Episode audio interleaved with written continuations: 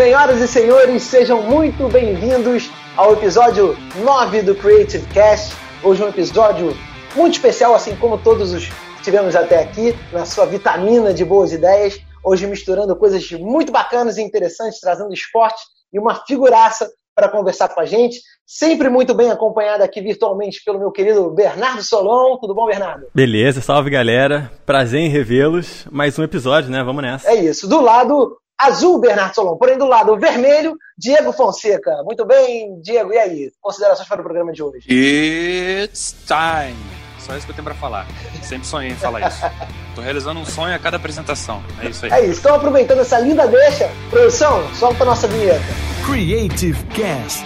Sua vitamina de boas ideias. Amigos e amigas do Creative Cast, é com muito prazer e com muita honra que a gente traz hoje uma das maiores personalidades, digamos assim, do mundo das lutas, não só aqui no Brasil, como no mundo. Ela que é jornalista, produtora, lutadora, mãe do, do rock balboa, vocês vão conhecer melhor mais à frente. Queria apresentar com muito prazer minha amiga de anos e anos e anos, a maravilhosa Anaíssa. Tudo bom, Aninha? Seja bem-vinda. Fala, galera. Só não gostei nessa apresentação de você falar muitos e muitos anos, entendeu? Você podia ter escondido um pouquinho já a minha idade nesse início. Já foi meio, meio, meio para baixo, entendeu? Mas tudo bem, tá valendo. É, brincadeiras à parte, é uma honra e um prazer estar aqui, Claudinho. É, faz parte da minha vida, a gente se conhece há muitos anos. É muito bacana ver mais um projeto. Acho que a pessoa que eu mais conheço, que mais faz projeto na vida, é o Cláudio. Então é muito bacana participando mais uma vez de um projeto dele. E vou contar um pouquinho que nós também já tivemos parceria em projetos, né, Cláudio? É verdade. Eu tenho muitos projetos, eu não tenho muito dinheiro, mas, enfim, quem sabe um dia, né? a gente chega lá. Agora, agora, mudou, agora mudou tudo, Claudinho. Fica tranquilo. Tá chegando, tá chegando. É, não, agora vai. Aproveitando esse 2020 maluco, né? É, mas, enfim, a Ana falou um negócio já. Assim, a Ana é, é jornalista, é comentarista do canal Combate, canal Sport TV, os canais Globo. É, especialíssima em, em, em, lutas, mas que nem sempre foi assim. A carreira dela começa, conheço a Ana antes mesmo dela ser uma, uma universitária e ela sempre teve o, o sonho, sempre teve a vontade de trabalhar como jornalista esportiva. E ela realizou esse sonho de forma brilhante, vem realizando esse sonho de forma brilhante. E tem uma história muito legal para a gente contar, e obviamente ela conta essa história melhor do que, do que eu, que é desde essa ideia, como é que surge essa ideia de, de, de trabalhar com jornalismo esportivo, Ana? E como é que você começa a correr atrás disso? Como é que é o início da sua carreira? E a gente vai passando até você chegar a esse monstro que você se tornou é, especialista e comentarista, e jornalista, produtor em multitarefas é, no jornalismo esportivo. É muito doido, né? Às vezes eu, eu acho que foram três vidas separadas nesse, nesse tempo que eu me formei, porque eu, como você falou, eu fui uma, uma criança criada no meio do futebol. Meu bisavô, ele era benemérito do Flamengo, então, assim, minha primeira roupinha foi um macacãozinho do Flamengo. Eu cresci né, em casa, só come se for Flamengo, se não for Flamengo. Então, eu fui, fui criada nesse ambiente esportivo. Mas nunca pratiquei tanto esporte assim, é, esporte, esporte na minha infância. É, minha mãe não olhou, né, que as filhas dela eram todas grandonas, todo mundo mais de 1,70m, achava que a gente tinha super biotipo de bailarina. Então, foi todo mundo fazer balé. Ainda bem que nesse meio tempo eu consegui salvar a vida da minha irmã e botar ela para o judô. Mas, é, mas eu cresci com aquela coisa de amar muito o Flamengo. E aí, quando eu, na minha adolescência, eu já né, comecei a escolher qual esporte fazer. E eu amava esporte, eu amava assistir esporte, era uma coisa que é, mexia muito comigo, com as minhas emoções, as histórias do esporte. Eu queria contar aquelas histórias. É, não só as histórias, mas também muito por isso, porque eu amava o Flamengo, meu sonho da minha vida era ser setorista do Flamengo. Aí eu lembro que eu passei para a faculdade, só que eu era muito perua na época, assim, mas muito, assim, eu era muito, tipo, cheia de pulseira, tinha pulseira até o cotovelo, eu era... Patricíssima, patricíssima, né? Era, mega patricinha. Sempre meio ogra, mas sempre patricinha. Aí tá. Aí entrei na faculdade, fazer jornalismo. Aí, no primeiro dia de aula, o professor né, manda você se apresentar numa aula de antropologia, não sei o quê. Ah, apresenta e diz onde você quer trabalhar, o que você quer fazer. Aí ninguém se conhecia, né? Ninguém sabia de nada, olharam pra minha cara. Aí eu falei, ah, meu nome é Ana e eu quero é, trabalhar com esporte. Aí começaram a me zoar, assim, na sala. Ah, tá bom, valeu. Você vai trabalhar na Vogue, né? Não vai trabalhar... Aí eu olhei pra cara dos meninos, tava me zoando. Falei assim, olha só, ninguém que me conhece. Eu vou vai todo mundo. É, eu vou ser a primeira coisa, porque na época o Lance, né, o jornal Lance, era o jornal que estava bombando na época. Ah, tô entregando minha idade aí, ó, Cláudia. Mas o lance bombava, assim, era, todo mundo comprava o lance, né? Aí, tipo. E aí eu falei, vou, vou fazer a prova de estágio passar primeiro que todo mundo. E aí foi dito feito. Eu fiz a prova de estágio passei primeiro que todo mundo pro lance. Só que aí, quando eu cheguei no lance, eu me deparei com uma outra realidade, que é uma realidade que a gente fala muito no jornalismo esportivo quando a gente fala de mulher. É, já ainda na minha época, que é bem diferente do que a gente vê hoje em dia, as mulheres elas não faziam muito futebol. Então as mulheres eram assim, olímpicos, né? Ela, tudo que não fosse futebol, as meninas faziam. Então as meninas, eu lembro que eu entrei no lance na época na verdade, eu entrei na revista, não entrei no factual, então isso me ajudou por um lado. Mas é até engraçado porque eu lembro que eles faziam assim: é, ah, vai entrevistar. Eu vi esses dias, é, revendo minhas reportagens, vai entrevistar o Júnior Baiano. Eu nem lembrava que eu estava no meio da entrevista, assim, por que eu estou nessa entrevista? Aí, eu lembro, aí depois eu lembrei que eles sempre me mandavam, porque eles queriam que tivesse umas perguntas pela visão da mulher, porque eles achavam que assim, sair do lugar fora do comum era o, que a, era o olhar que a mulher traria. E não que eu poderia fazer, tipo, a entrevista completa e também trazer uma visão fora do comum, entendeu? Perfeito. Ou que o homem também pudesse ter uma visão fora do comum. Então tinha muito essa coisa, assim. E eu lembro que eram pouquíssimas, assim, na, na minha época, mulheres realmente cobrindo futebol, setoristas de clube. É... Só que nesse momento, eu me apaixonei por esportes radicais, porque teve aquele, uma edição do X Games aqui na praia de Copacabana. Sim, eu trabalhei nessa e... edição e sua irmã foi enlouquecida lá, eu lembro disso. É, e cara, sei lá, e ver, porque eu acho que talvez tenha sido a primeira grande experiência de ver o esporte, trabalhar no esporte ali acontecendo na minha frente, sabe? Então, assim, cara, eu tava do lado do Mineirinho, eu tava do lado do Bob Burnquist, eu vi o Mineirinho dando 900, quer dizer, não, nem foi nesse, mas, enfim, eu via os caras da, do, do, BMX voando, eu falei, que isso tá acontecendo aqui na minha frente, sabe? Então, era uma energia, era uma coisa que você, nossa, era, era o esporte, era aquilo que eu precisava pra minha vida. E aí surgiu a minha, né, meu fascínio maior, assim, por, por esportes radicais, e logo nessa época, é, no finalzinho, assim, jogação, eu sempre também amei esporte olímpico. Aí eu lembro que logo nessa época teve a prova para Globo, do, do, do programa Estagiar, né, na Globo. E aí eu fiz e passei. E aí eu fui ser estagiária, e quando você entra na Globo, você, você fica num rodízio, assim. Eu cheguei numa época que a Globo ainda não era eu cheguei numa outra época que eu entrei pela Globo, mas a empresa ainda era Globosat, estava se transformando, foi meio confuso. Então eu chorava todo dia, porque eu fiquei três meses. Imagina, na minha primeira vez, na minha primeira vez como estagiária no lance, eu entrevistei o Zico. Eu quase morri a primeira vez que eu saí, né? Nossa é, senhora. Eu fui junto, mandaram a estagiária junto, era só o Zico. Tipo, eu tremi e falei, o que está acontecendo aqui? Vou morrer. e aí, quando eu cheguei no Sport TV, tava essa, essa, essa confusão, e eu fui para a área de meio que programação, assim, era coisa que você não fazia muito jornalismo. E aí eu falava, tá vendo, é por isso que eu nunca quis TV. É, pô, eu chorava, eu falava, eu tô errada na minha carreira, eu realmente não sirvo para TV, eu não quero TV. E eu tenho rosácea, né? Rosácea que é uma, uma, uma espécie de irritação da pele, né? Do rosto, fica, fica bem avermelhada, é, né? que fica vermelhinha, né? É. E aí, quando está nervoso, fica pior, né? Então, assim, apresentar algo na TV para mim, eu lembro que me zoavam quando a gente teve aula uma vez na faculdade também de novo. faculdade eu muitos traumas. Aí na faculdade, assim, eu fui apresentar uma coisa, eu fiquei vermelha. Aí alguém assim, você nunca vai poder apresentar nada na TV. Aí eu lembro, alguém falou assim, eu lembrei isso esses dias, alguém falou assim, você nunca vai poder apresentar nada na TV. Que força, né? É. As pessoas, elas gostam muito de dizer, né, o que o outro pode e o que não pode. Aí eu deveria ter falado na hora, né, maquiagem existe para isso, mas enfim. É, que bom que a força da palavra da pessoa virou o contrário dela, né? O esporte tem também uma, uma, uma aprovação pessoal e às vezes é, é, é, motivada também por, por histórias de superação. Quer dizer, no Brasil então nem se fala, né? Por histórias de superação de pessoas que não acreditam. Esporte é paixão, esporte é persistência, esporte é dedicação, é treino, é motivação. Assim, por isso que eu acreditei muito nessa causa da luta, porque eu vi por meus olhos o que, que a luta, como a luta transformava. Então, a partir do momento que eu vi, eu queria contar, eu queria mostrar isso para as pessoas. Aí, né, cheguei na TV, fiquei meio traumatizada, Mas logo depois, nos três meses, é, surgiu a oportunidade de ir para o Zona de Impacto. Que era um programa do Sport TV na época de. de que era a tua pegada, né? Era o que você vinha acostumado a fazer no, no, no lance, né? Esporte radicais e tudo mais. É, aí foi muito bom. Aí depois eu rodei mais algumas áreas e aí eu fui, em 2004 eu me formei e fui contratada pro, pro Zona de Impacto. Foi até engraçado na época, porque eu tava namorando um cara e aí meu estágio acabou e você fica naquela dúvida, né? E, e esse cara, ele tinha um ele passou num doutorado em Harvard. E aí ele queria que eu fosse com ele.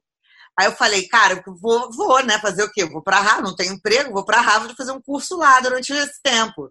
Aí eu lembro que no mesmo dia que, tipo, vou, veio o, o, o cara do Zona de Impacto me ligou e falou: abriu uma vaga para você. Eita. Aí fica aquele dilema, né? Aí é engraçado, você fica pensando como minha vida seria. Mas eu acho que é isso, assim, né? Tudo acontece por um... E até hoje você se arrepende de não ter ido. Pô, total! da história. Já tá lá, americano. Meu, gente, sério. ah, enfim.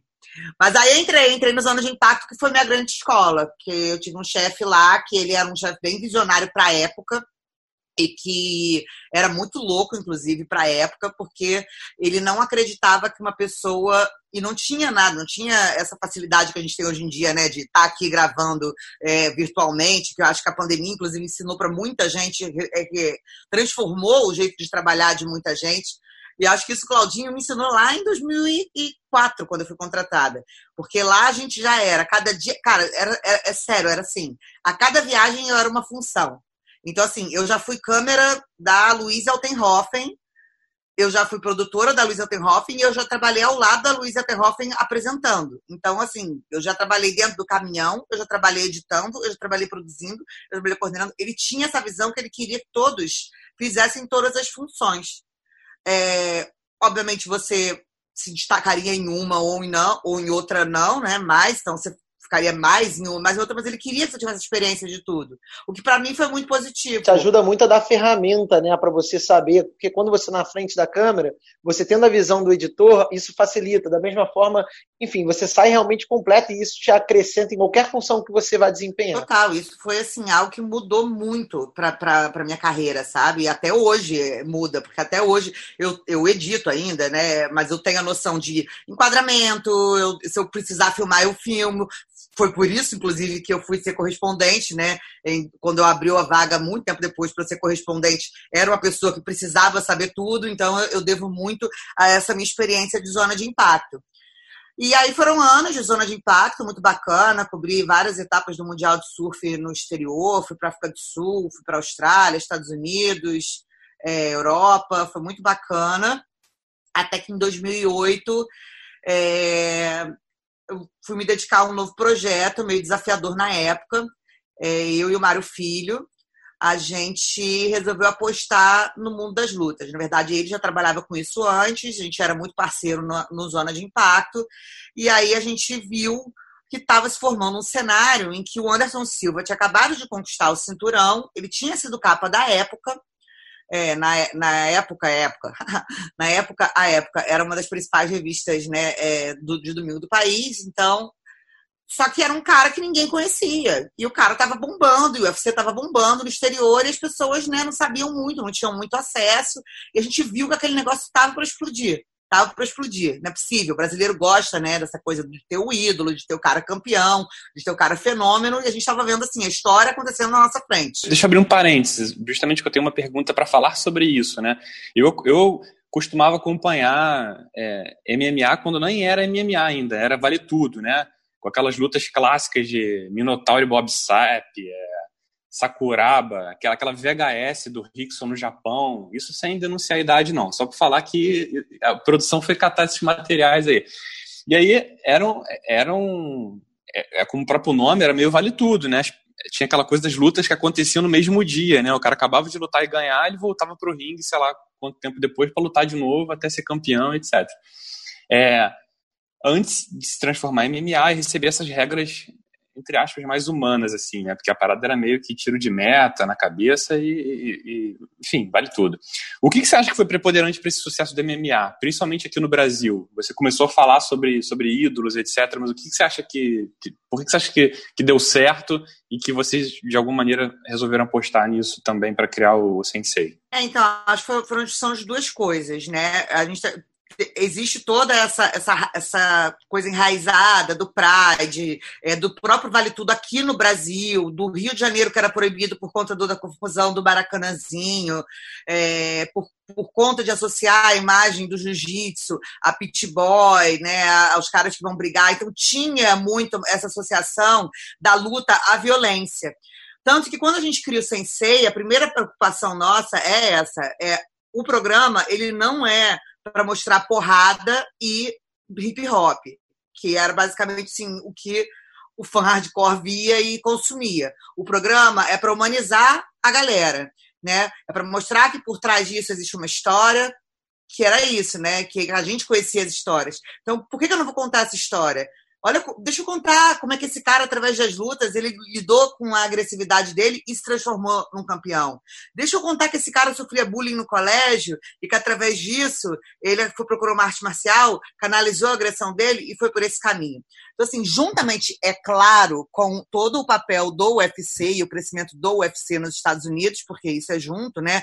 Então, você tem o UFC começando de uma forma, é, entra, aí depois vendido para uma, uma, empresa, a empresa entendendo que tinha que ser um modelo televisivo, depois do modelo televisivo entram as regras, né, para não ser o vale tudo, então você cria algumas regras específicas que estão sendo até hoje modificadas, cria categorias de peso. É, também tinha isso, né, você não tinha categoria de peso, então é, até a própria luta, que acho que nem foi no Vale Tudo, foi no, no Pride, né, do Minotauro, era uma parada absurda, ele, ele foi judiado, mas no final ele acabou ganhando a luta, que, que acho que também foi uma das, das não estratégias, né, mas é, das vitrines do jiu-jitsu brasileiro, né, da família Grace, etc.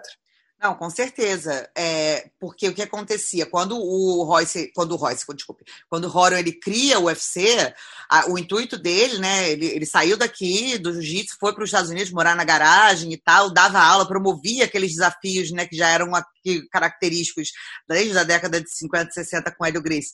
Ele promovia esses, esses negócios para mostrar o jiu-jitsu, o poder do jiu-jitsu dentro do lá. E aí ele cola com uma galera de Hollywood e é através dessa galera de Hollywood que eles têm a ideia do show. Tanto que quando você vai na, lá no museu do, do Horion, que ele tem na, na academia dele no, em Los Angeles, é curioso, assim, você vê o, o, esboço dos primeiros octógonos, tem uns que tem um jacaré lá dando do, do lado de fora, assim, tipo, a pessoa não pode sair daqui de jeito nenhum e tal. Tanto que, assim, o Horion vende, né, quando ele vende, é porque é uma luta não tinha limite de tempo, era isso, né? Eu falei não só a categoria de peso, mas também não tinha tempo. Então, quando o Royce, quando o Rorion vende, é porque o pessoal da TV fala, cara, isso aqui tem que ter um formato televisivo, não pode ser sem tempo. E ele fala, ah, mas se for sem tempo, não vai, vai isso vai contra os princípios do meu jiu-jitsu, etc e tal. E aí é por isso que eles vendem. E aí lá depois, né, quando chega a Zuff, quando chega principalmente a figura do Dana White é quem transforma tudo. É o cara que tem a sacada de fazer o reality show para justamente mostrar isso que a gente está falando, que os caras são humanos, mostrar a guerra de cada um deles. O cara realmente, além de ser muito talentoso, ele tem uma sorte tremenda, que aí a luta principal do dia que foi exibida na televisão americana foi uma das maiores lutas da história, deve ser. Então todo mundo gostou do produto e daí foi só um sucesso. E é um sucesso de marketing, né? O UFC ele se reinventa a cada dia. É... Eu lembro que na época que, que a, gente, a gente começou a usar Twitter, essas coisas, nem sabia direito como fazer, o UFC é, deu de presente de Natal para cada um dos atletas um tablet e promoveu uma competição entre eles. Quem tivesse mais seguidor ganhava não sei o quê. Quem conseguisse mais retweet ganhava não sei o quê. Pô, que legal. Então aí os lutadores ficaram obcecados. A gente ia usar aquela ferramenta marcando o UFC e aí você gerava um conteúdo absurdo com seus próprios lutadores, sabe? Era muito genial, assim. Então, acho que eles têm várias eles têm várias soluções que, que são muito positivas nesse sentido. E eu acho que era isso. A gente enxergava que tinha um potencial muito grande. Foi uma dificuldade, porque no início as pessoas não acreditavam no que a gente acreditava.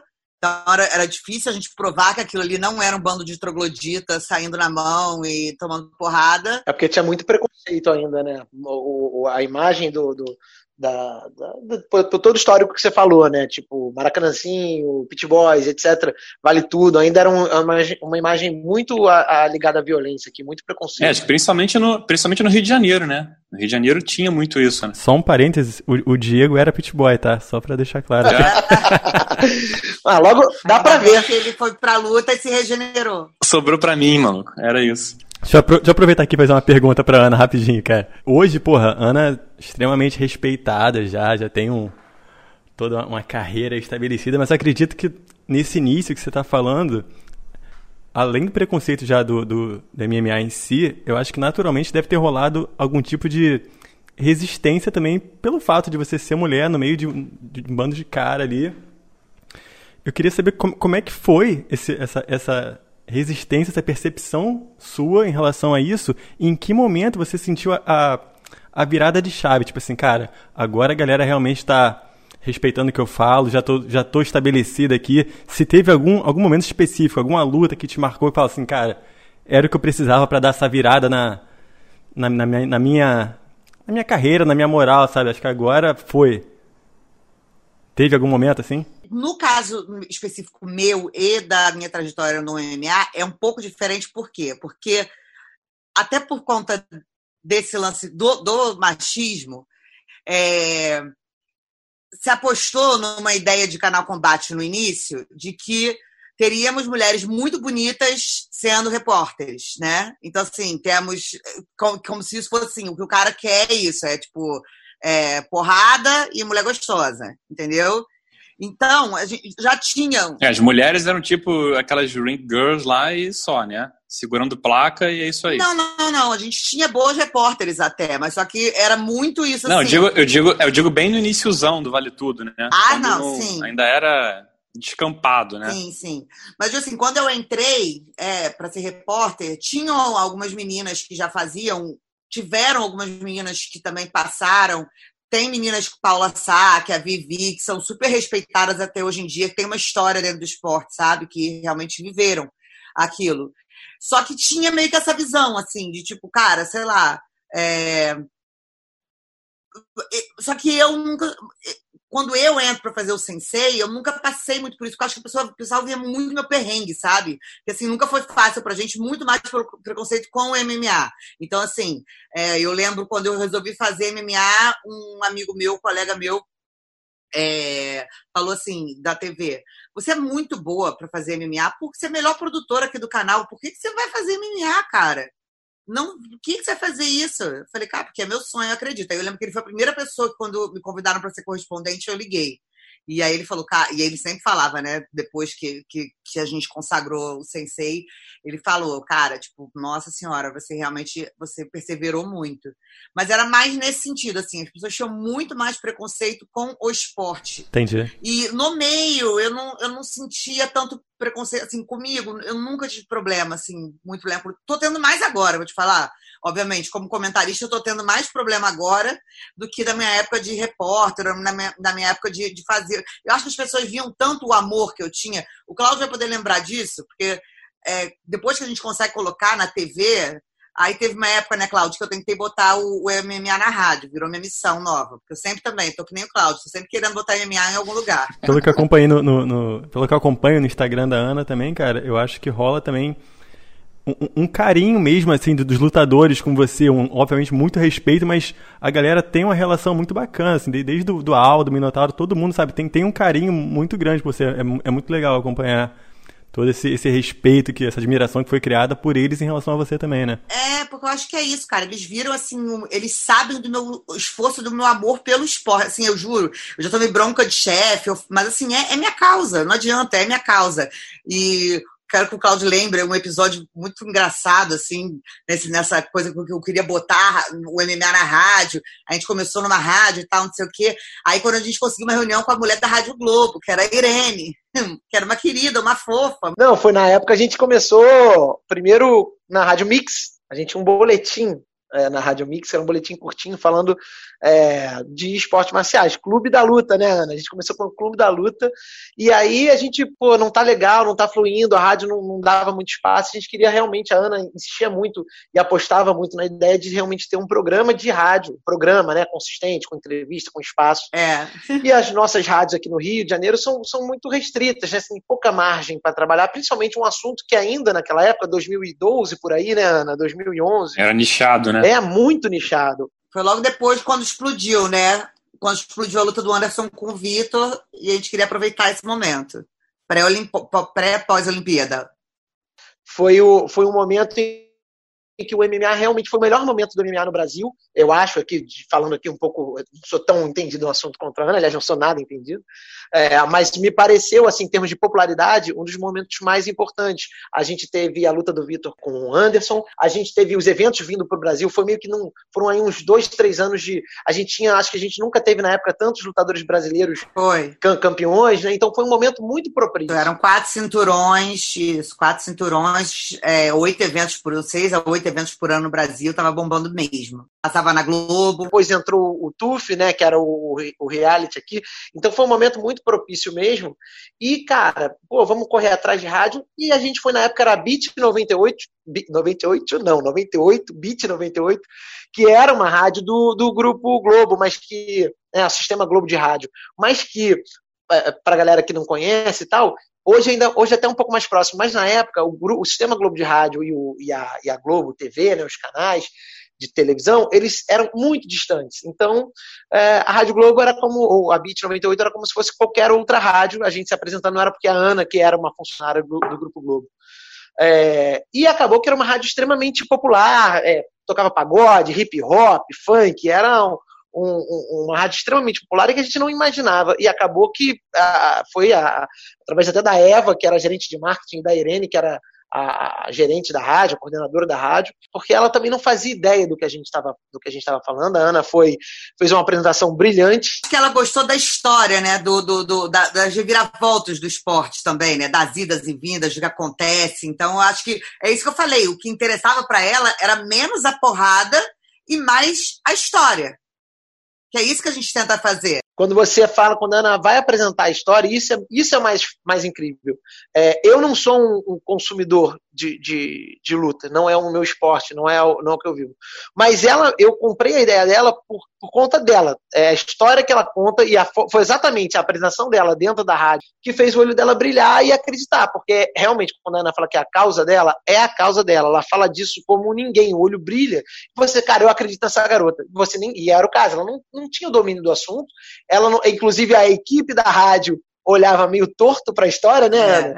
Mas, tipo, a ideia foi tão bem vendida e, e a história do filho dela que ela tinha já escutado, ou esqueci o nome dele, mas enfim, na época falando, cara, ela falou assim, cara, eu vou apostar nessa história e foi um, e foi um projeto que durou até a rádio acabar quando a rádio, depois alguns anos, acho que uns dois, três anos depois, a rádio é, acabou, e aí com isso acabou o projeto, enfim, tomou outros rumos. Essa época a Ana também já estava indo para Las Vegas. Mas a gente ganhou uma plaquinha, porque a gente conseguiu algo histórico, não foi?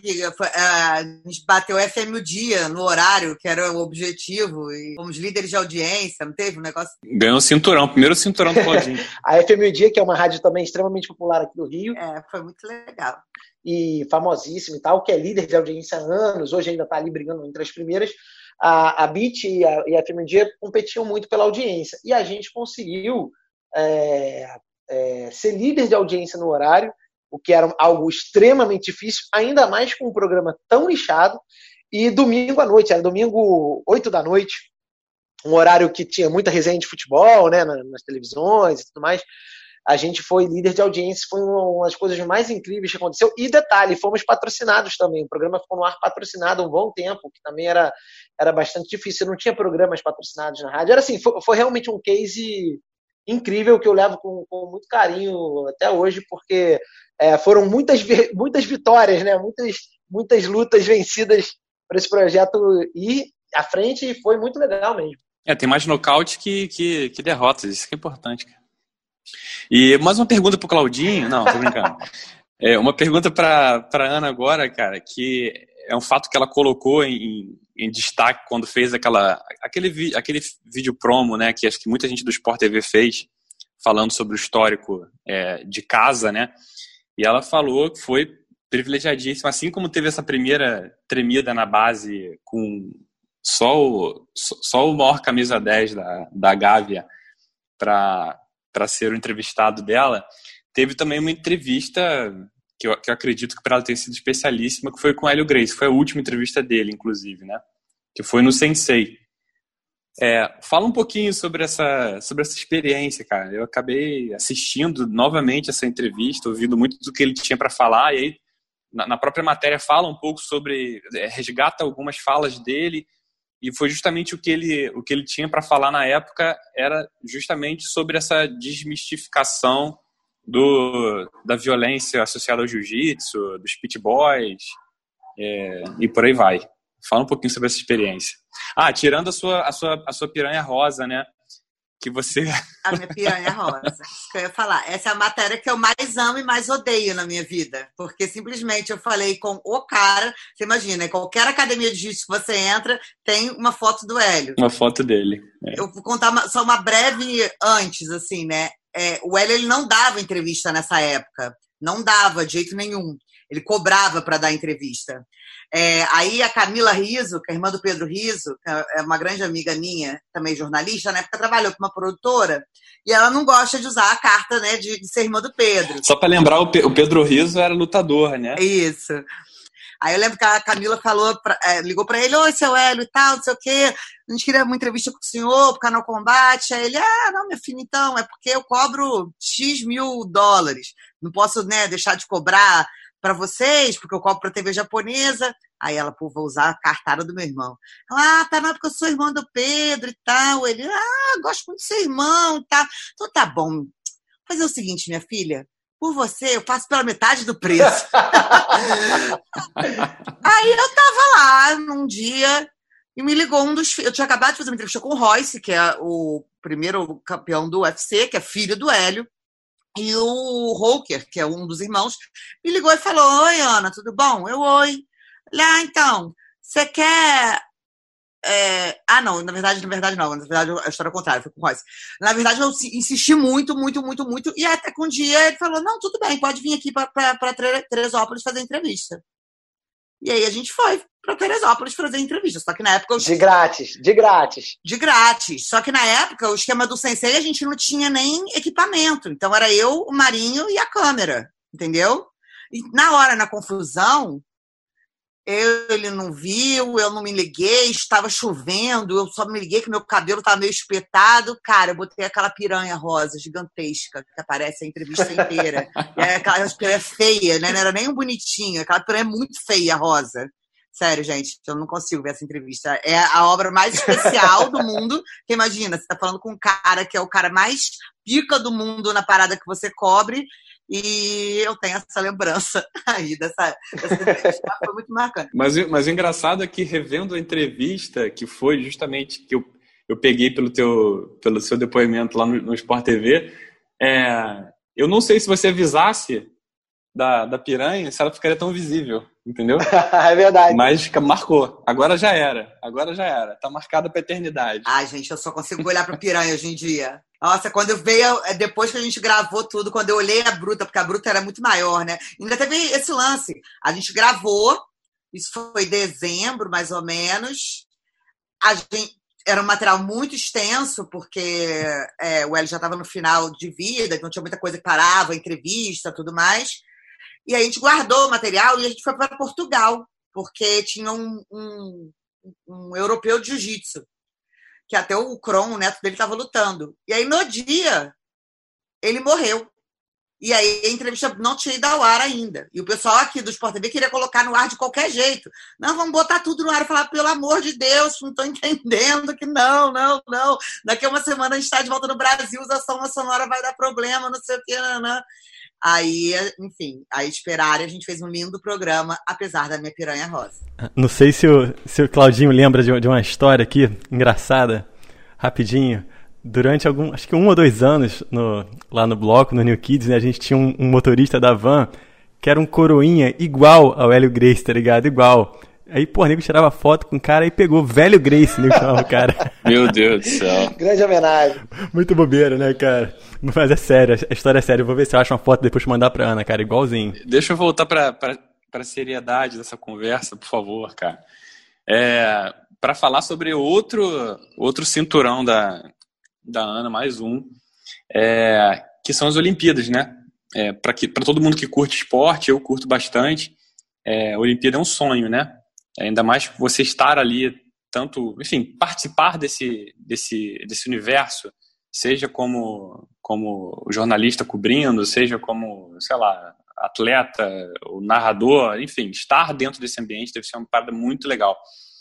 Como é que foi viver essas duas experiências olímpicas? Uma foi Londres e Rio, né? Que você cobriu. Falar um pouco, falar um pouco disso. Você que é óbvio, né? É, é super, super fã de esporte, é o, que, é o que te fez estar onde você está hoje. Falar um pouquinho de cobrir esportes dos mais variados, estar em contato com os, os maiores atletas do mundo. Ah, é, esse é, sem dúvida, era um dos meus maiores sonhos, porque é, eu entrei para o jornalismo sim, porque eu amava Flamengo e tudo mais, mas eu lembro que eu tinha ficado muito impressionada com Sidney, que foi a Olimpíada que eu realmente vivi pela TV, porque eu madrugava, ficava acordando de madrugada para ver, foi a época que eu me encantei com o judô, que eu curtia muito, assim. Então, cara, Olimpíada é um sonho, é um sonho. Londres foi muito maneiro, porque Londres ainda teve uma, um, um diferencial muito grande, muito impactante, porque foi minha primeira Olimpíada em loco, sim. É, eu estava num momento da minha carreira em que eu estava despontando com toda aquela coisa que tinha tido do UFC, então eu estava num momento favorável, né? E Londres foi especial porque Londres não era uma Olimpíada nossa, né, da TV, então a gente não tinha os direitos. Então, tinha um número limitado de credencial e acabou que as credenciais ficaram com as pessoas que eram mais experientes e tinham mais armas, né? Então eu fui agraciada com uma dessas credenciais, foi uma loucura, era uma loucura, mas é aquilo que todo mundo eu, me falavam antes de uma Olimpíada, assim, os repórteres mais experientes. Cara, vive tudo, vive tudo. Foram, as duas, essas duas Olimpíadas, assim, eu devo ter dormido no máximo total, sei lá, 10 horas na, na semana inteira das Olimpíadas. Londres mais ainda, né? Porque é, você quer viver tudo. Então, assim, aí, imagina, você tem uma credencial ali, você pode ver o que você quiser, né? Quer dizer, fora os que são high demand, você precisa, além da credencial, ter alguma outra coisa, você pode ver tudo. Então, assim, eu, tanto em Londres quanto aqui, eu queria ver tudo. Eu queria ver o Phelps, eu queria ver o Bolt. Daí que eu tô fazendo do boxe. Né? Se eu tiver oportunidade, eu quero ver o levantamento de peso, eu quero ver a Simone Biles, eu quero ver o, o cara do tênis de mesa, eu quero viver essa experiência, sabe? Então, assim, é, em Londres, especificamente, eu estava cobrindo mais as partes de, a parte de luta. Primeira semana com judô, segunda semana com o boxe, é, também taekwondo aí no meio e muito legal que é, eu cobri a última, eu cobri a primeira e a última medalha do Brasil, né? Então eu cobri a primeira medalha de ouro da Sara Menezes, quer dizer, a primeira foi do Felipe Kitadai, mas eu estava lá também. Mas a primeira feminina do Brasil com a Sara e eu cobri a última com é, com a Yane, é, foi muito legal. E aqui no Rio foi meio louco, na verdade, que aqui no Rio já foi um, um, um, um misto de sentimento ao contrário, e como a Olimpíada realmente foi importante para mim, porque eu tinha acabado de voltar do meu período de correspondente. Eu fui correspondente durante dois anos em Las Vegas, de 2014 até 2016. E eu não queria ter voltado. Essa era a verdade. Eu queria ter ficado morando lá, estava realizando meu sonho, né? Tudo, né? Morando sozinha, na minha casa, em Vegas, independente, viajando os Estados Unidos inteiro, cobrindo luta e tal. Vivi nessa época, né? O auge da, do, do McGregor surgindo, da Honda caindo. Então foram muitas coisas. Minha, minha carreira cresceu muito na minha época de Las Vegas. Aí imagina, assim, aí eu voltar, voltei para cá. Então, aí foram as duas coisas que me consolaram. O rock, meu cachorro, que eu ganhei, que virou a nova razão da minha vida, e a Olimpíada. Eu só pensava assim, cara, tem Olimpíada, tem Olimpíada. Só que aconteceu, ninguém sabia direito na época que eu voltei se eu ia ficar, que ainda tinha uma, um, uma dúvida se eu iria voltar ou se eu não iria voltar. Talvez meu contrato lá pudesse se estender por mais um ano. Então eu voltei sem, credenciada, mas meio que sem função na Olimpíada do Rio. E aí eu tive que criar umas funções para mim. E aí veio também muita experiência, né? De Londres, por exemplo. Ah, mas quem que vai levar o convidado para o estúdio? Porque o produtor da arena ele não pode sair, ele tem que continuar na arena. Não tinha essa função. Então, além de quebra, eu criei essa função para mim. Então, de manhã eu ficava é, numa função Aí de tarde eu ia fazer bastidores dos, das medalhas, e aí eu pegava um medalha. Eu tirei foto com todos os medalhistas, gente. Eu toquei todos os medalhistas do Brasil.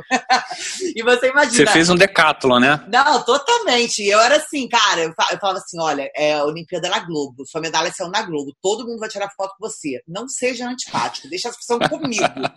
aí eu falava assim, o pessoal vinha, todo mundo, ah, uma selfie. Eu, junta todo mundo. É uma selfie e acabou. Ai, cara, bom demais. Mas é isso, assim, cara, Olimpíada é um sonho. Olimpíada é um, um dos momentos mais especiais. Ah, os meninos também, né? Tocaram na Olimpíada, tiveram na arena lá do vôlei de praia. Ah, é verdade. Uma energia diferente. Né? Bernardo Solon também teve seu momento olímpico. Pô, todo mundo tirando foto. Pô, quem é esse atleta aí? É. pra tu ver. Mas, mas, Ana, cara, muito legal acompanhar todos esses. A evolução dos seus sonhos, né, cara? Começa lá atrás, você querendo trabalhar no lance, depois você entra para um canal, depois você faz as Olimpíadas, vai para Las Vegas. Qual é o próximo sonho da, da Ana agora? Você ainda, ainda tem alguma, alguma luta que você assim, cara, tem que fazer? Ou, sei lá, quero partir para. Não, não sei, assim, existe a, algum momento de mudança que você espera ainda para a realização de, de um novo sonho? É, então, eu tô nele, na verdade, né? Essa virada veio agora, veio no final de 2019. É, eu voltei né, em 2016, cobri as Olimpíadas, aí fiquei um tempo ainda como produtora, repórter, não sei o que, não sei o que, não sei o que lá, e aí veio uma, uma, toda essa junção da Globo, e aí virou tudo de novo, e aí foi quando em 2019 eu resolvi dar o passo e virar comentarista oficial, né, virar, né, com todo um processo, né, testes e etc é, que era uma coisa que eu quis, já que eu quis lá atrás, e por isso que no início da, dessa, de, né, da, daqui da entrevista eu falei, eu falei, as coisas acontecem por um motivo. Porque lá atrás eu sugeri de eu ser comentarista e por um motivo não rolou. E eu fiquei muito zangada com isso na época, né? Até porque depois veio, teve comentarista, a Kira entrou, enfim, era uma coisa que rolou ali que não foi muito legal. E eu, aquilo, aquilo depois eu fui entender que talvez se eu tivesse sido comentarista desde aquela época, eu não tivesse ido para a Olimpíada, eu não tivesse é, sido correspondente em Las Vegas, eu não tivesse toda essa bagagem que me faz hoje chegar muito mais segura, porque hoje em dia eu conheço quase todas as equipes, eu tenho entrado em todas as equipes, é, é uma coisa que né, foi uma construção de 2012 até 2020, são oito anos, que me fizeram seguras para eu hoje dar esse passo. E é um passo que está começando, então, assim, se você me pergunta qual é o meu novo desafio, meu novo desafio é arrebentar como comentarista. E é isso, eu sei que eu estou no início, eu sei que é, eu ainda estou aprendendo a lidar com questão de rede social, que é difícil, que é difícil às vezes você não levar para o lado pessoal, que você tem que se acalmar, enfim. Aí haja terapia, haja vinho, mas a gente respira e segue em frente, certo? Claro. Porque é isso, porque a luta ensina isso, é cair, levantar, é saber cair, é saber respirar. E é isso que eu tô falando. São esses ensinamentos todos da luta que eu trago para minha vida. É por isso que eu acho a luta tão apaixonante, porque você pega os ensinamentos que você tem no arte marcial, o respeito ao mestre, é, a disciplina, então, quanto mais você treinar, mais você vai saber, mais você vai ficar preparado. É muito, muito, é muito transparente, assim, né? Como diria Rock Balboa, ninguém vai te bater mais forte do que a vida. Então, assim, é, é muito uma, uma, interseção do que é a vida, é, é, é, o mundo da luta. Então, por isso que eu carrego essa minha bandeira aqui comigo o tempo todo. Sou chata mesmo, mas vou fazer um. Foi o que eu falo, vou fazer esse esporte virar de novo o maior do, desse país. Muito bom, maravilha. É muito legal porque uma, uma das questões, poxa, eu acompanhei, é, acompanho né, a tua, tua vida e tua carreira desde sempre. E, e que é legal, e a gente tá falando aqui, a gente fala aqui no podcast muito sobre criatividade, né, sobre empreendedorismo, é, sobre persistência e tudo mais. E acho que é mais uma história bacana, porque é, inclusive de criatividade, porque quando você começa lá no Sensei, você e o Marinho, sem, sem estrutura, né? Fazendo na marra um programa que depois ficou 10 anos, se eu não me engano, né? Ou até mais é, é, no ar, mesmo depois que vocês foram fazer outras coisas da carreira de vocês, o programa ficou no ar, permaneceu durante muito tempo. E é isso, como, como usar a criatividade com pouco, né? Apesar de você estar dentro de uma estrutura da Globo, né? Que tem né, toda uma estrutura, mas você lá não tinha essa estrutura disponível e vocês conseguiram botar isso no ar e conseguiram construir um, um baita de uma marca, uma baita de uma marca que ficou tanto tempo é, é, é, ainda com a bandeira da luta no ar e que, enfim, e você seguir outros caminhos. Não, é falar que, então, isso é o que eu falo, e hoje em dia a gente tem essa tecnologia a nosso favor, né? O que facilita muito hoje em dia. E eu acho que é, como eu falei, a pandemia veio para ensinar, a gente está se reinventando. Quem diria que os programas seriam todos remotos, né? Que foi o que a realidade aconteceu com a gente de esporte, por exemplo, quando os esportes pararam, ficou uns, uns dois meses. Eu até agora é, vou para transmissão, mas as outras coisas faço todas remotas, né? Então, assim, é, gente, a tecnologia, ela.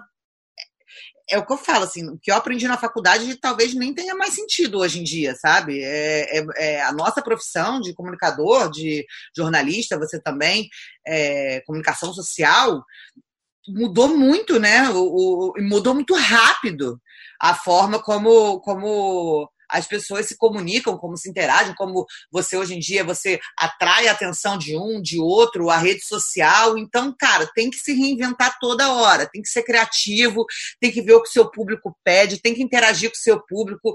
É, é uma, assim, às vezes, as pessoas, ah, mas não, porque, né, hoje em dia eu trabalho muito, eu trabalho sábado, fisicamente sábado. Então, às vezes eu tô em casa, né? Ah, mas você não faz nada durante o dia? Não, cara, minha cabeça não para de funcionar, assim. Eu tô toda hora pensando qual conteúdo eu posso fazer, como vai ser bom esse conteúdo, como que a pessoa vai é, ser atraída por esse conteúdo. Então, assim, é, a gente buscou soluções lá atrás, mas eu acho que cada dia é mais desafiador por isso, porque cada vez mais o mundo vai girando numa velocidade que a gente nem consegue acompanhar direito. De certa forma, é, ao longo da trajetória, por exemplo, quando ela vai para Las Vegas, isso hoje de se fazer é, participar de um programa através do, né, de casa, do celular, do computador. Isso ela fazia no meio de um corredor com um notebook pendurado já há seis, sete anos atrás, quando ela estava lá como correspondente em Las Vegas, por exemplo, é, e que hoje se tornou algo extremamente comum, né, e, e até é, como única alternativa no meio dessa pandemia. Né, então eu lembro muito disso, que eu tinha todos os gadgets, né? Porque eu fiquei maluca lá, assim, porque eu não tinha cinegrafista na época em Las Vegas, então eu tinha que me virar. E aí, é, quando eu passei meu post para o outro correspondente, eles falaram: qual conselho que você dá para o Benhur? Aí eu peguei e dei uma caixa. Aí todo mundo falou, por que uma caixa? Falei, porque você precisa sempre ter um lugar para apoiar o laptop para não entrar debaixo. Então tenha sempre uma caixa à sua mão. Eu lembro que a minha irmã uma vez foi me visitar, e aí a gente estava indo para um negócio do UFC, assim, só que eu, não estava programada para entrar ao vivo. Então eu estava andando normal. Aí ligaram assim, pô, você tem que entrar agora, não tá na área, por favor, não sei o que, não sei o que lá. E eu nunca consigo dizer não, né? Eu, cara, tá. Aí eu olhei pra minha cara de irmã e falei assim, vai lá ali agora no, no, no, Tinha uma mesa de um catering. Aí eu, vai no catering e pega uma caixa. Ela, que? Eu, dá seu jeito, vai no catering e pega uma caixa. E aí era isso, eu botava minha caixinha em todo lugar. Todo lugar eu botava uma caixinha que era pôr o laptop pra entrar ao vivo. Hoje em dia, já, gente, ó, outra coisa. É, tava em São Paulo, tinha que entrar ao vivo. Calculei mal o tempo do Uber, falei, não vai dar, ferrou. Parei, aí eu vim conversando com o Uber, o Uber, ah, eu sou lutador de jiu-jitsu e tal, não sei o que. Eu falei, é mesmo? Aí o meu celular, tinha, é, o antigo, tinha uma capa com luz, que tipo uma capa que iluminava, tipo da Kim Kardashian, sabe? E era maravilhoso, porque eu tinha luz em qualquer lugar. O lado peru permaneceu de certa forma, né, Ana? Permaneceu, mas, mas, mas, todo mundo usou a minha capa, mas a minha capa salvava. aí eu falei assim pra ele, cara, não vai dar tempo de chegar até o hotel. Eu falei assim, aí para nesse beco aqui. Ele, oi, eu, tu não é lutador? Para aqui. Aí eu liguei a luz do meu celular, falei, isometria. Você vai ficar sem se mexer até eu entrar ao vivo e sair. e assim entrei ao vivo. O cara do Uber tirou uma foto e riu e deve contar essa história para todo mundo até hoje. Você tá, você tá mostrando que o, que o segredo não é viver fora da caixa, né? É viver com uma caixa, né? É. Não foi muito boa essa, isso. não, mas é. Bem bolado, bem bolado.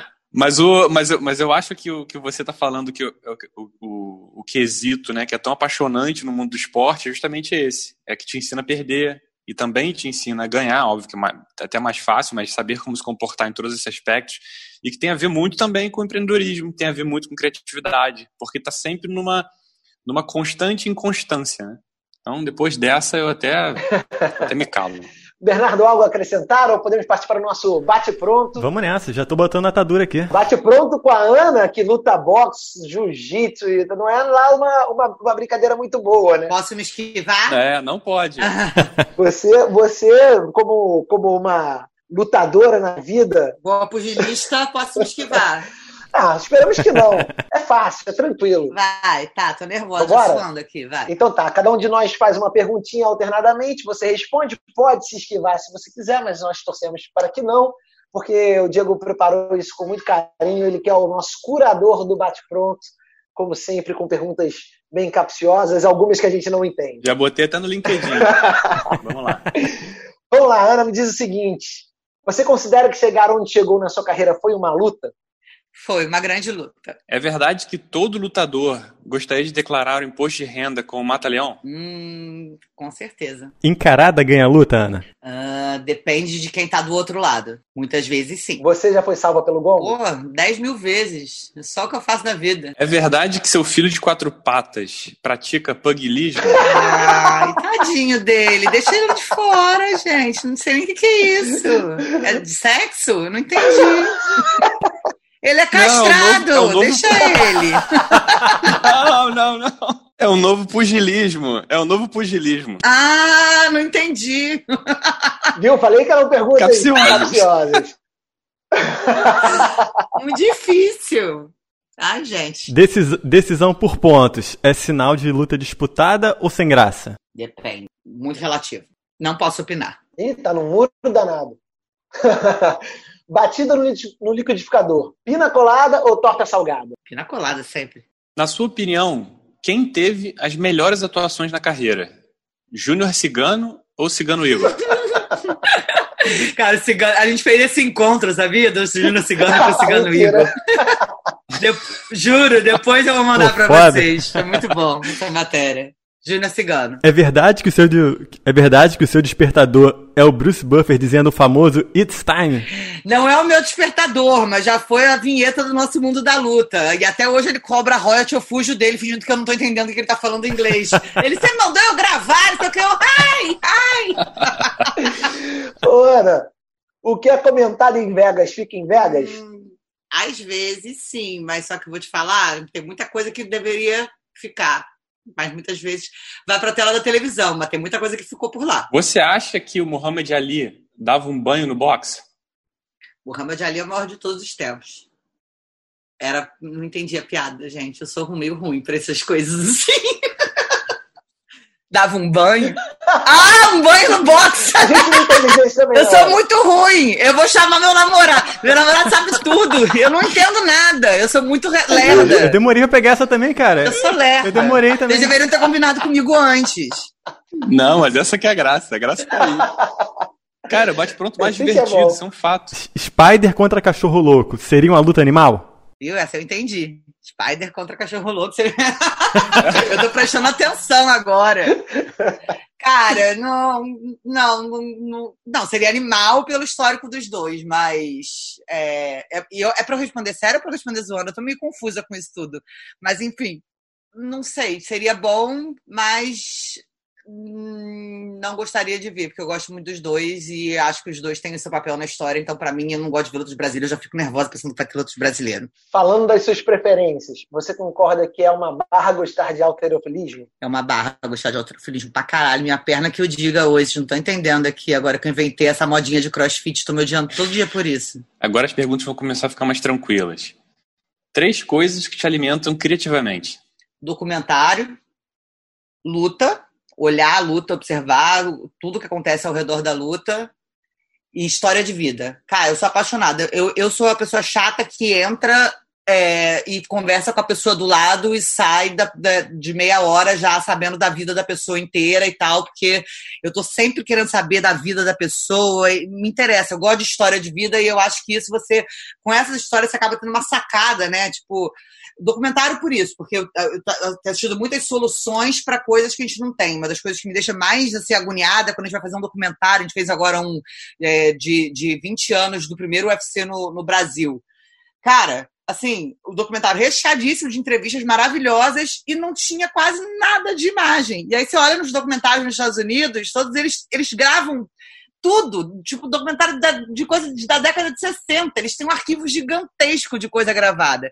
Então, assim, é, soluções para, para, para como contar histórias, né? Seja através de arte, de gráfico, de roteiro. Então, isso me inspira. vejo muito documentário, vejo muita luta e a vida mesmo, né? Com as pessoas, as conversas do dia a dia. Eu acho que quanto mais você troca com os outros, você tem sempre uma coisa que você vai aprendendo. Muito bom.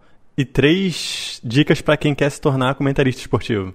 Comentarista esportivo, consumir muito esporte. Dois, minha experiência, saber jogar em todas as áreas e três, ser muito apaixonado pelo que você faz. Você vai sofrer.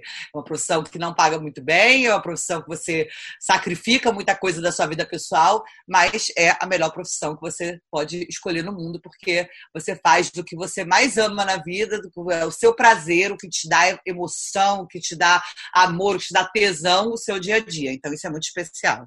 Bom, para finalizar, três ingredientes que não podem faltar no seu liquidificador para fazer a receita da sua vida. Caraca, eu pensei, pensei que você ia falar a receita do meu gin, tava já mais prático. Pode ser, ué. Da minha vida. Não. Cara, amor. Você tem que amar o que você faz. É, eu lembro de eu discutindo isso com um amigo meu do jiu-jitsu, que ele falava, cara, meu sonho é ter uma academia de jiu-jitsu, viver disso e tal, mas ele era presidente de uma empresa de ônibus. Eu falo, cara, e tal. E aí ele se realizou quando ele abriu a academia. Aí eu falo, cara, sei lá, né? O, o quanto vale você viver infeliz durante anos e não tá fazendo uma coisa que você ama? Então, assim, acho que amor é o principal, você tem que amar o que você faz, é, porque aí vem, né, a dedicação e o trabalho, cara. Eu sou, eu sou meu pai falou essa frase a mim desde que eu era pequena, essa frase eu levo comigo para a vida inteira. Ninguém vence a força do trabalho. Então, assim, eu acredito muito que as coisas acontecem quando tem que acontecer, por um motivo, mas não é por isso que você vai ficar ali, né, é, esperando. Você tem que batalhar e trabalhar pelas coisas. Então, trabalho duro, amor e. Esqueci a terceira coisa da minha receita, mas é a vontade mesmo de, de fazer acontecer. Gin. Aí, fechou? Fechou, muito bem. Que isso! Ana, obrigado pelo. Acho que foi o melhor bate-pronto que a gente já Maravilhoso. fez. Sem sombra de dúvidas. Com certeza o mais confuso. Ai, eu não entendi, gente. Desculpa. Maravilhoso. É. A do Ali do box eu demorei mesmo. Eu falei, cara, que quê? Mas eu também, eu demorei também. É, a gente, Ana, normalmente tem pelo menos uma das perguntas que a gente não entende. O convidado ficava em silêncio e nós também, porque só o Diego, só o Diego sabe os segredos do, do bate-pronto. Mas você mandou bem, cara. Pô, tirou onda. É, a gente está chegando agora na reta final do nosso programa um momento das dicas, onde cada um traz aqui uma dica para compartilhar com os nossos queridos ouvintes. É, vou começar com ele, o grande idealizador do Bate Pronto, Diego Fonseca. Opa, que honra! Mais uma vez abrir esse este bloco que curto bastante. Bom, minha dica de hoje ela ela fala de uma das coisas que a gente falou aqui hoje, é, que é uma série documental do Netflix chamada Losers, é uma, é uma série de 2019 e que ela fala é, justamente sobre a derrota. Né? São oito histórias em que a derrota é, foi a protagonista. É, são histórias curtas, de 30 minutos, e que, na verdade, conta a história de, dessas pessoas que, através desses erros, desses fracassos, e, cara, chegam, a, a, às vezes, num, às vezes o fracasso ele é um fracasso profissional, às vezes é um momento assim, tem a história de um cara do, do boxe que é um nocaute, tem a história de um cara do curling que é uma, uma jogada errada. É, eu vi há pouquíssimo tempo uma do, de um cara é, do basquete, né, que depois reencontrou sua vida é, dentro do basquete também, mas não profissionalmente na NBA, por exemplo, mas num, num caminho paralelo. Muito legal. É, vi um, inclusive, esse, esses dias, eu acho que é um bom é uma, é, é, acho que é uma boa é uma boa forma de tratar o erro o fracasso é, fora desses padrões de vencer a todo custo e que tem que saber perder. É, inclusive uma das uma das frases que tem para no trailer do episódio é que tem que saber perder para aprender a ganhar. Então tá aí a minha dica. Muito legal. Bela dica. Bernardo Solon Cara, minha dica, eu resgatei um, um filme de 2016, na verdade, é um, um, um documentário chamado A Luta do Século, que é o documentário que retrata a rivalidade do, de dois lutadores de boxe brasileiro, Luciano Todo Duro e o Reginaldo Holyfield, duas figuraças. Cara, é maravilhoso. Tinha porrada em toda a entrevista dele. Os caras né? Se provocavam o tempo inteiro, assim, as, as melhores encaradas, assim, nem existindo essa, esse marketing todo envolvido nas, nas encaradas, os caras já se pegavam bizarramente, porrada ao vivo e retrata toda a história deles, dois nordestinos que criaram uma rivalidade entre Bahia e Pernambuco, assim, virou uma parada tensa mesmo. Eles não podiam estar nunca no mesmo ambiente porque a situação ficava tensa. Então, assim, tem no YouTube, é maravilhoso, cara. A luta do século, vale, vale um confere. Muito bem. Ana Issa, tem uma dica para compartilhar com a gente? Você não vai dar a sua primeiro? Posso dar, você prefere? Vai, eu por último. Então tá bom. Quando a gente é, é, marcou, agendou de, de fazer esse papo com a Ana, é, a gente foi revisitando né, toda a, a, a, nossa trajetória, principalmente de trabalho, quando a gente montou o mundo da luta.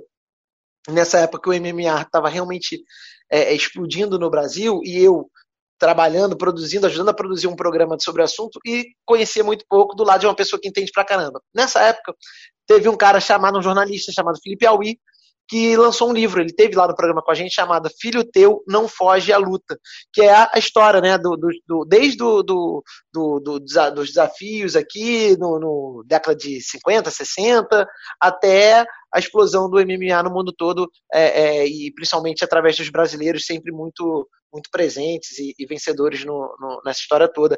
E, e, é um livro muito bacana para quem se interessa pelo assunto, conhecendo mais ou menos, não importa, você vai ter ali um panorama muito bacana da, da, da história do, do, da luta é, é, aqui no Brasil e no mundo. Vale a pena conhecer. Felipe Aui, filho teu, não foge à luta. Como os lutadores brasileiros transformaram o MMA em um fenômeno mundial. É verdade. Eu gosto da dica dos três, já vi os três, a série toda também, acho muito maneira. É, cara, eu não vou ser tão filosófica quanto vocês, não. Eu vou ficar com Cobra Kai mesmo, que eu tô me divertindo pra caramba vendo, revivendo, lembrando do Bruce Lee, achando engraçado pra caramba. É, essa rivalidade do Cobra Kai, tô maratonando uma atrás da outra. E é isso também, o esporte é graça, o esporte é memória afetiva, o esporte é o que ele traz para o mundo da ficção, é tudo isso, né? Eu acho bacana ver uma série como Cobra Kai fazendo sucesso agora, revisitando alguns clássicos da nossa adolescência. Então a minha dica fica aí, para quem quiser se divertir um pouquinho, relembrar um pouco. Quem é da nossa geração, né? É da minha geração.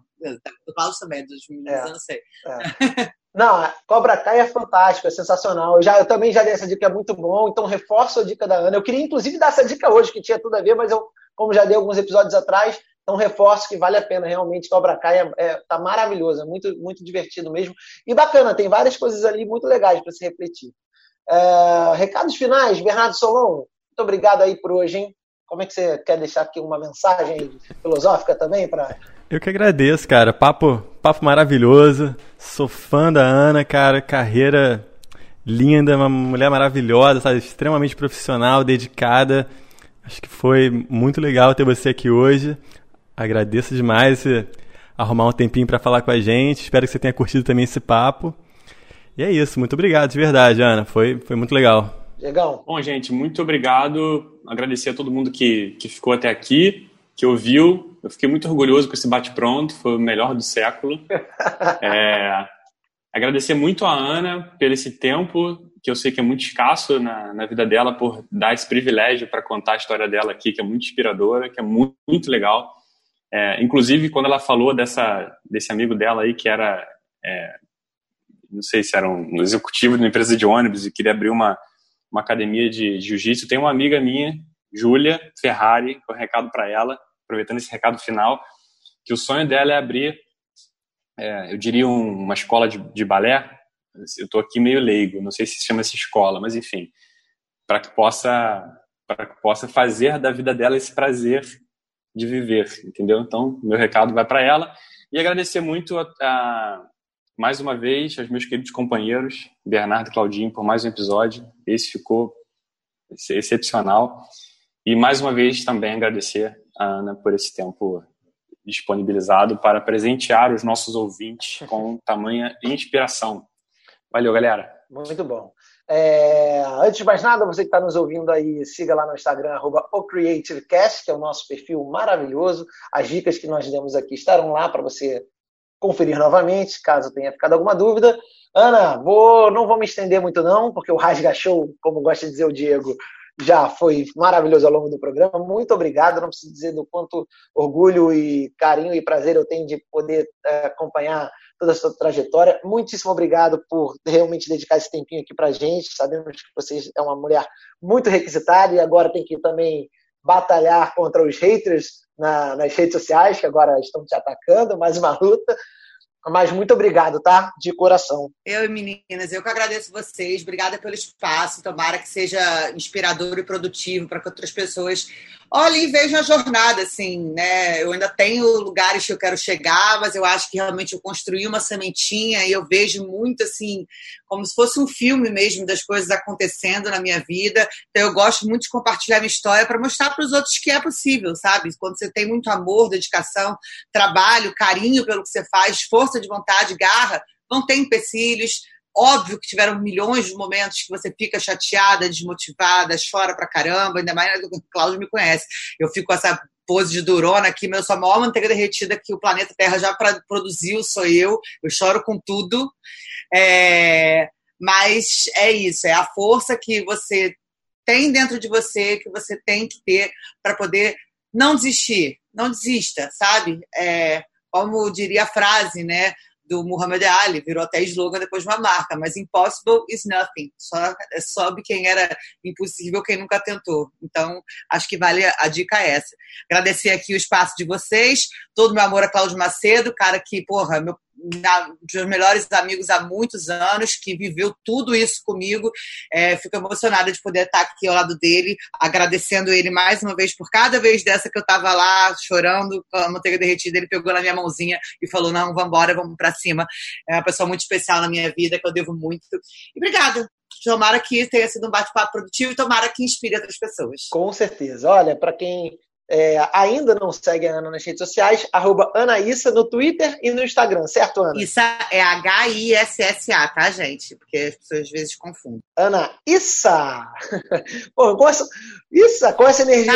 Caraca, primeira vez que fizeram essa piada! Nunca tinham feito! Cara, Ana, que, aí, eu, eu tô triste agora, porque tinha uma pergunta do Paulo Cintura no. No bate-pronto. No bate-pronto que, que a gente tirou. Não tem problema, fica, fica para a próxima, para a próxima participação da Ana aqui. Esse, esse, esse é o sonho, é o sonho meta da minha vida, que eu não realizei ainda, que é, é tirar uma foto com o Paulo Cintura. Maravilhoso. E treino na box, é sério, é o sonho da minha vida, tá? Já, já, já, já foi até armado, mas tem que esperar passar a pandemia. Tá bom, vamos aguardar ansiosamente e acompanhando lá é, através das suas redes sociais. Tá certo, galera? Muito obrigado para quem ficou aqui com a gente, como o Diego já falou. De novo, arroba Anaíssa no, no Twitter e no Instagram, sigam ela lá. Arroba o CreativeCast é o nosso perfil no Instagram. Muito obrigado, até semana que vem com mais um papo inspirador aqui no seu Creative Cast, sua vitamina de boas ideias, toda semana marcando ponto e contando com a audiência de vocês, tá certo? Muito obrigado, um beijo e até a Valeu. próxima. Valeu! Creative Cast, a sua vitamina de boas ideias.